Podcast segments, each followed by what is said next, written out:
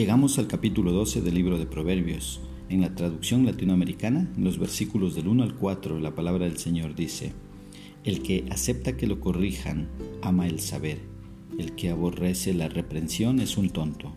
Yahvé favorece al que es bueno, pero condena al hombre con dobles intenciones. El que hace el mal no está nunca seguro. El justo, en cambio, está bien arraigado.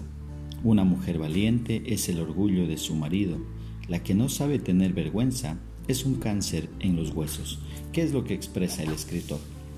Puedes ver en el versículo 1, ahí el escritor nos dice que el sabio no se enoja cuando alguien lo corrige, sino que más bien es agradecido y sabe escuchar, mientras que el necio aborrece la corrección, se cree infalible y cree que en todo él tiene la razón.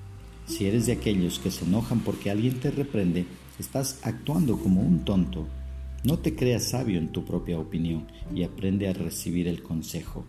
Mira, el versículo 2 nos dice muy claramente que Dios detesta a aquel que tiene malos pensamientos, a aquel que dice o hace las cosas con doble intención.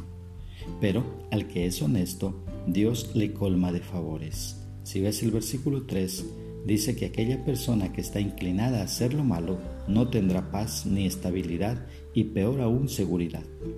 Viene a ser como un árbol que es derribado por un pequeño viento debido a que sus raíces no son fuertes ni profundas. Por el contrario, aquellos que viven en el temor de Dios, en justicia, en toda honestidad, siendo solidarios y buscando el bien para los demás antes que el suyo propio, viven tranquilos, seguros y vienen a ser como un árbol bien plantado que tiene raíces profundas y que ninguna tormenta, por más fuerte que ésta sea, lo podrá derribar. El versículo 4, puedes ver ahí, el Señor nos habla de que una mujer valiente es una mujer virtuosa que viene a ser el orgullo para su marido y de seguro para toda su familia también será de bendición.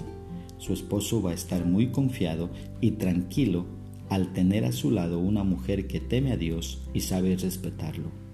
Pero ningún esposo va a vivir en paz al tener una mujer insensata, una mujer que no sabe tener vergüenza. Dice ahí el versículo 4 que mujeres así son como un cáncer para los huesos. Qué triste esto, pero eso es lo que la palabra de Dios dice.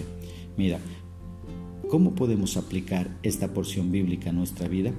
Primero, aceptando la corrección y no creyéndome infalible, recuerda que al ser humanos nos vamos a equivocar y si alguien nos corrige, agradezcámosle, ya que eso nos ayudará a ser mejores, aunque la persona que nos corrija no tenga la intención de ayudarnos a mejorar.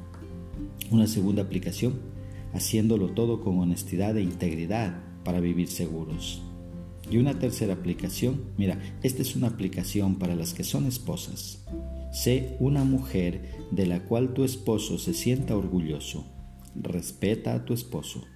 Esto es lo que Dios te manda. Puedes verlo ahí en Efesios 5:22 o en Colosenses 3:18.